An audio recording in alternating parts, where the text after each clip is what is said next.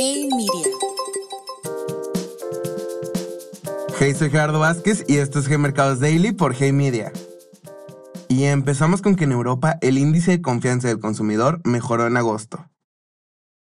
En un hecho inesperado por el mercado, la confianza de los consumidores mostró un ligero avance al pasar de menos 27 en julio a menos 24.9, superando las expectativas de los inversionistas que anticipaban que continuara con una tendencia descendente.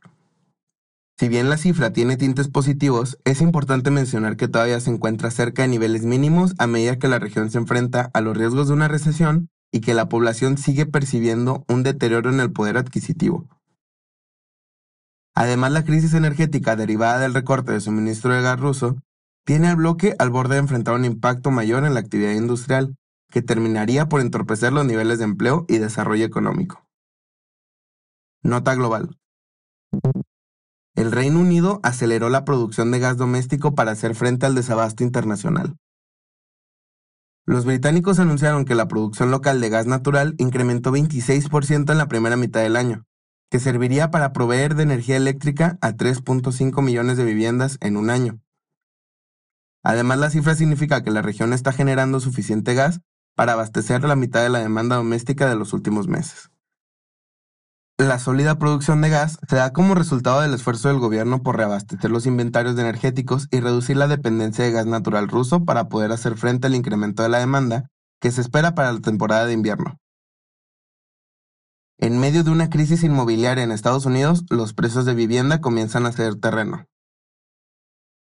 Por primera vez en los últimos tres años, el precio de las casas en Estados Unidos mostró una contracción mensual, si bien los precios cayeron apenas 0.77% mensualmente, el ajuste se traduce en el movimiento descendente más agresivo en más de una década.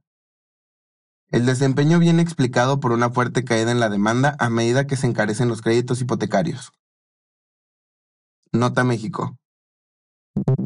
Se publicó la última revisión del crecimiento económico para el segundo trimestre del 2022.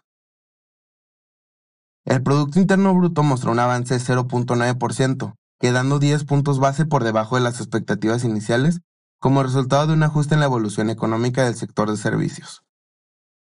En su lectura anual, el Producto Interno Bruto avanzó 1.9%, quedando sin cambios contra los estimados previos. Por otro lado, la actividad económica cayó por segundo mes consecutivo, esta vez a un ritmo de 0.3% mientras que avanzó 1.8% en el año. El secretario de Relaciones Exteriores reafirmó su compromiso con resolver la controversia relacionada con el TEMEC.